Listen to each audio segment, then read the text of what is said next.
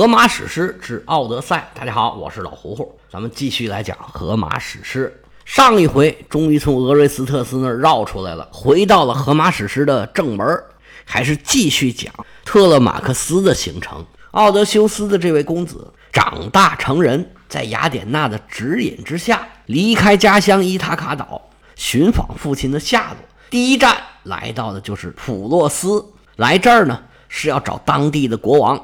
老人家内斯托尔，因为他是希腊联军回城的总指挥，而且呢年高有德，多知多懂，先找他来打听奥德修斯的下落，那是没错的了。到了普洛斯，见到内斯托尔，老人家一听，哎呦，原来是奥德修斯的儿子，来来来，咱们一起吃吃喝喝，一起祭祀海神，对一行人进行了盛情的款待，大家一边吃吃喝喝。一边听内斯托尔老国王讲故事，特勒马克斯对自己的父亲也了解了不少。这一天很快就过去了。雅典娜化身的这个老管家门托尔就要求内斯托尔把特勒马克斯第二天送到斯巴达去，自己去船上休息。第二天就带着这些船员回去了。随后就现出神迹，化身成一只老鹰，掠过天际。这内斯托尔什么人呢？一下就认出了雅典娜，马上就跟女神许诺，第二天要祭祀雅典娜。大家吃完喝完回去睡觉，一夜无书。次日清晨，老爷子早早起来，往门口的石头凳子上一坐，他的六个儿子加上特勒马克斯是鱼贯而出，跟老国王请安。随后，老人就开始吩咐了，说：“孩子们，咱们昨天已经说了，今天祭祀雅典娜。”昨天刚祭祀完波塞冬，今天又祭祀雅典娜。我安排安排，今天呢，咱们得把这事儿给办了。那老大，你呢，去牧场里抓一头小牛，小母牛啊，要一岁口，长得要好看的，咱不能含糊了女神。老二，你去船上，把特勒马克斯带的这些手下都请过来，留俩人在那看着就行了。老三，你去把铜匠给请来。咱们说好了，用最高规格嘛，用金箔包着牛角，没有铜匠这不行啊。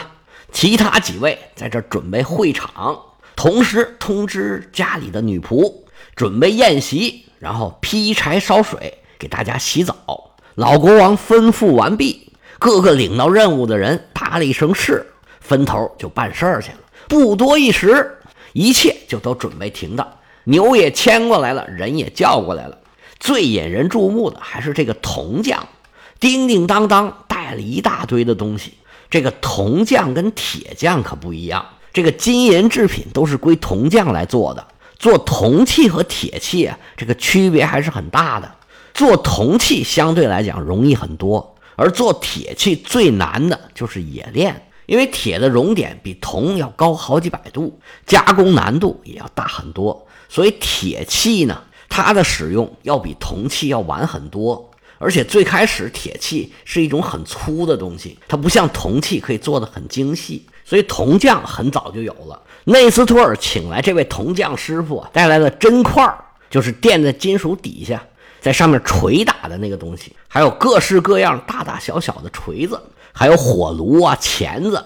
然后内斯托尔命令手下人拿了黄金。这位铜匠是叮叮当当一顿打，做好了金箔，包在牛角上头。内斯托尔的几个儿子分工合作，一个牵着牛抓住这个牛角，一个捧着雕花的大碗，里头装着清水，胳膊肘上挎个篮子，里头装着大麦，一个手持利斧，准备待会儿对牛下手，还有一个捧着一个大碗。准备接牛身上流出来的血。内斯托尔走到牛旁边，伸手在那大碗里的清水中洗了洗自己的手，抓起一把大麦撒向空中，然后恭恭敬敬高举双手向雅典娜祈祷，一顿是念念有词，无非是求雅典娜保佑。然后刺啦，用刀把那个牛毛割下来一撮，扔到了火里头。然后，所有参加祭祀的人有样学样，祷告、撒大麦，然后站到一边去了。所有人都祷告完毕。内斯托尔的儿子斯拉苏莫德斯手持利斧，站在牛的旁边。杀牛也不是那么容易的，不但要有膀子力气，还得有点巧劲儿。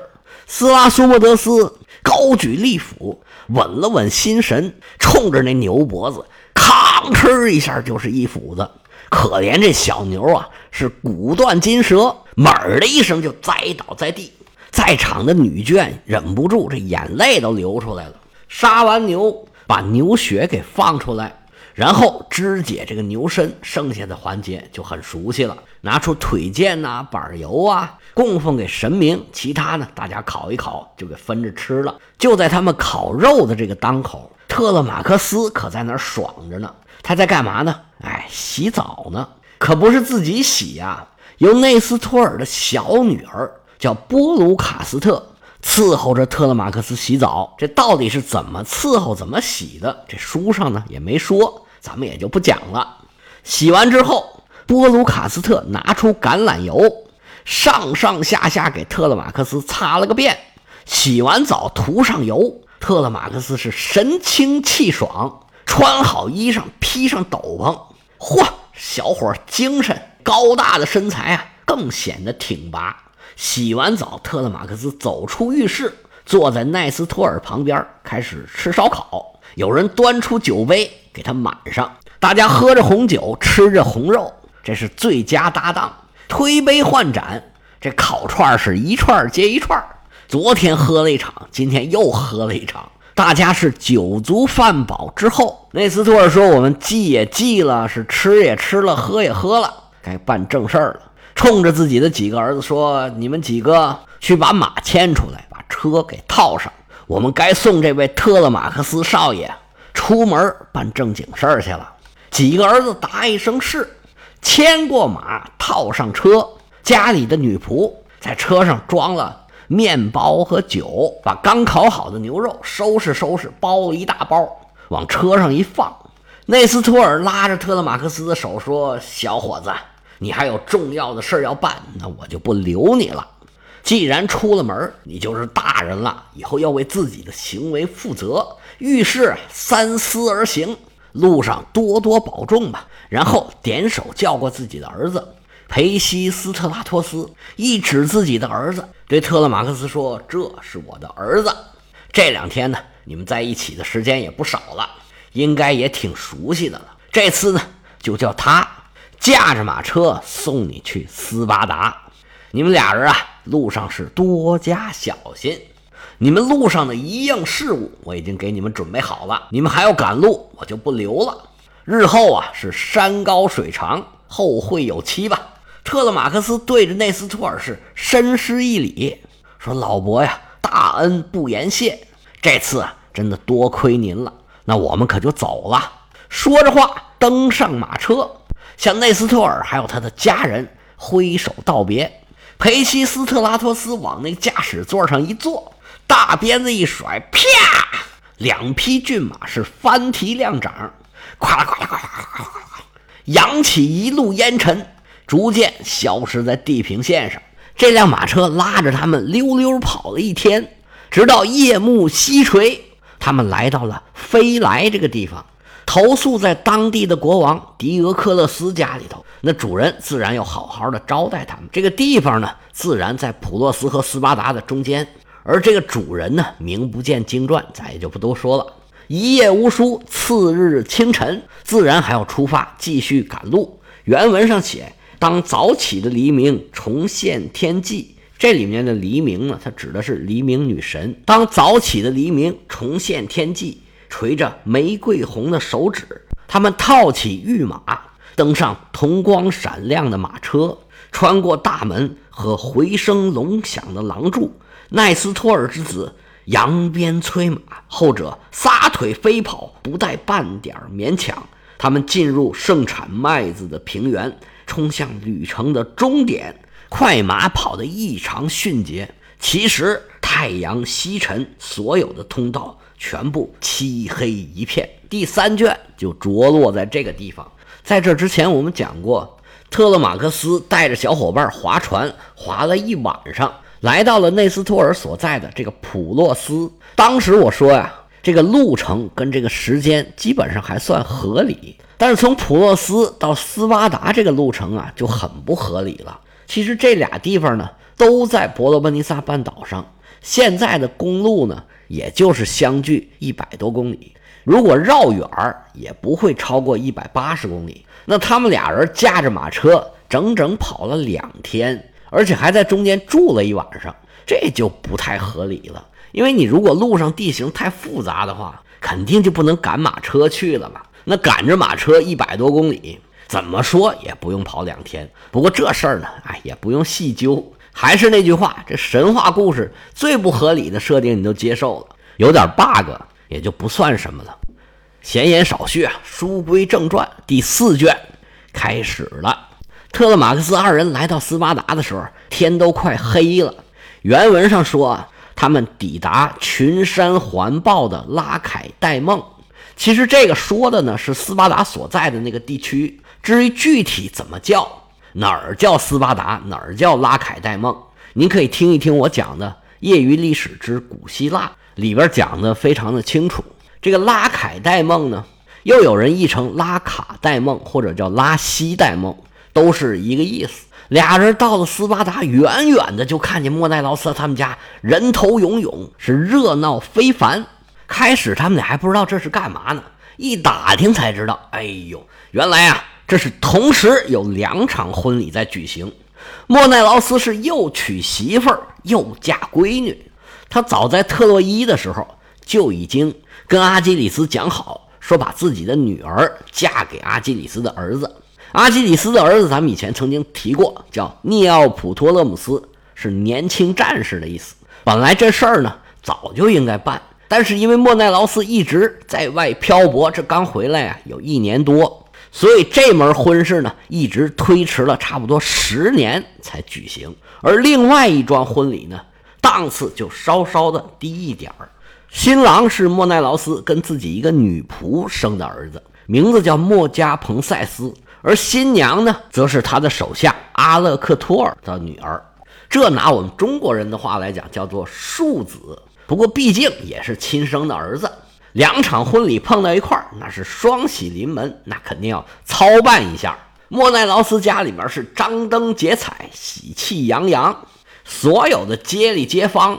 亲朋好友全部都来祝贺莫奈劳斯，少不了要尽地主之谊，那请吃请喝那都不在话下了。莫奈劳斯作为国王，他当然那牌面肯定要更大。现场就有一个歌手在那儿边弹边唱，旁边还有两个耍杂耍的，跟着歌的节奏施展自己的绝技。现场觥筹交错，大家都是有说有笑。一片喜气洋洋，特勒马克思他们两个人拴好马，进了门一看，太热闹了，还有点不知所措。人家正这办事呢，你去打扰人家合适吗？他们还在这犹豫呢。莫奈劳斯手下也有机灵的，一看，哎，这二位风尘仆仆，似乎是远道而来，赶紧向莫奈劳斯禀报说：门口啊来了两位小伙子，身高体壮，仪表不俗。我们是好好招呼他们呢，还是把他们打发走呢？莫奈劳斯一听就不高兴了。你是聪明一世，糊涂一时啊！你跟着我走南闯北，你到哪儿人家不是热情款待呀？现在人家到你门口了，又是我们家大喜的日子，你还不把人赶紧请过来，好好招待人家吃喝休息？快去快去快去！得了领导的命令，这位自然不敢怠慢，穿过厅堂。上前跟小伙子打招呼，一番热情的寒暄，随后帮他们卸车喂马，安顿好了之后，领着两个小伙子进了大厅。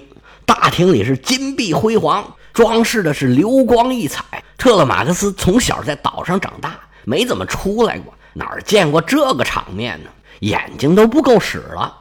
进了。院子还没进屋呢，莫奈劳斯这位手下呀，跟他们俩说：“哎呀，二位啊，旅途辛苦。”舟车劳顿，您二位啊，先去洗个澡，舒服舒服，痛快痛快，回头再来见我们国王。二位一想也对，这路上都已经跑了两天了，灰头土脸一身汗，直接去见国王确实不合适。于是这两个年轻人就被带着进了旁边的一个小屋，这里早就准备好了热水，因为很多人来呀，都要洗澡。这二十四小时热水一直在那准备着，旁边又有侍女在伺候着。俩人痛痛快快洗了个澡，浑身抹上橄榄油，穿戴整齐，这才来到中间的大厅里，见到莫奈劳斯在旁边落座。莫奈劳斯一看，哎呀，客人来了，赶紧吩咐来上酒、上菜、上水果，各种美味佳肴瞬间就摆满了桌子。两个年轻人刚要说话，莫奈劳斯说：“别着急啊，你们先吃先喝，我看你们也是饿了。等你们吃饱喝足，咱们有话好说。看你们俩这长相啊，我都已经猜出了八成，你们二位啊，肯定不是凡夫俗子。嗨，我也不说这么多了，你们先吃，待会儿咱们再聊。”俩人一听这话都说到这份上了，那咱也别客气了，吃吧。两个年轻人是真饿了。路上也得不着什么好吃的，一看这桌上全是美味佳肴：山中走兽，云中雁，陆地牛羊，海底鲜，猴头燕窝，鲨鱼翅，熊掌干贝，鹿尾尖。小哥俩哭囊哭囊，甩开腮帮子，撩开后槽牙，打开小套间，拧开小仓库，这叫风卷残云。这顿好炫呢！莫奈劳斯在旁边看着，自己都有点馋了。说看他们俩吃饭可真下饭。特勒马克思毕竟是第一次出门，嘴上吃着，眼睛也不闲着。眼见着房间里装饰的各种珍奇异宝，他都没怎么见过，样样都看着新鲜。拿胳膊肘一捅他这小伙伴，说：“兄弟，兄弟，你看这个大厅可太漂亮了，到处是光芒四射呀！这金银珠宝、钻石玛瑙，哪儿哪儿都那么漂亮。”我不怕你笑话，这些东西我都真没见过。这奥林匹斯山上，哎，也就这样了吧。特勒马克思以为自己说话声音很小，哪知道莫奈劳斯在旁边听得真真的。闻听此言，他是哈哈大笑，这心里啊，那难免是有点吃捧。人家说自己好，那当然是高兴了。拿自己跟宙斯相比，搁谁谁也得愿意。莫奈劳斯是哈哈大笑，说：“小伙子。”我这儿啊，跟奥林匹斯山、宙斯的神殿，那自然不能相提并论。宙斯人家那是神仙，我的财富跟他相比呀，如同九牛之一毛。而且宙斯最厉害的呢，是他是永恒的，他的财产，他的一切都是永恒的，这我们凡人都比不了。不过把这篇一翻开，除去这些神仙。那么普天下的凡人呢？嘿，我还真没放在眼里。伸手一指，你看见没有？我带回来这些金银财宝、钻石玛瑙这些宝贝，我的这些财富，如果我敢认第二，嘿嘿，无论谁想称第一，可能都不太容易吧。不过我得到这一切呀，也是经历了千难万险。我去过那个地方啊。可是海了去了，特洛伊战争之后啊，我又在海上漂了八年。我去过塞浦路斯，我去过腓尼基，我去过埃及，没听说过吧？我还去过利比亚，那地方才叫美呀！那个羊啊，生出来就有角，母羊一年能产三胎。特勒马克思在旁边，嚯！莫奈劳斯说：“你们想不想听我这八年？”到底经历了什么？两个年轻人在那拼命点头啊，想知道，想知道，想知道。内斯托尔关于莫奈劳斯的事儿讲了个皮毛。莫奈劳斯亲自讲自己的故事，那必然是精彩纷呈。要想知道他怎么讲的，咱们且听下回。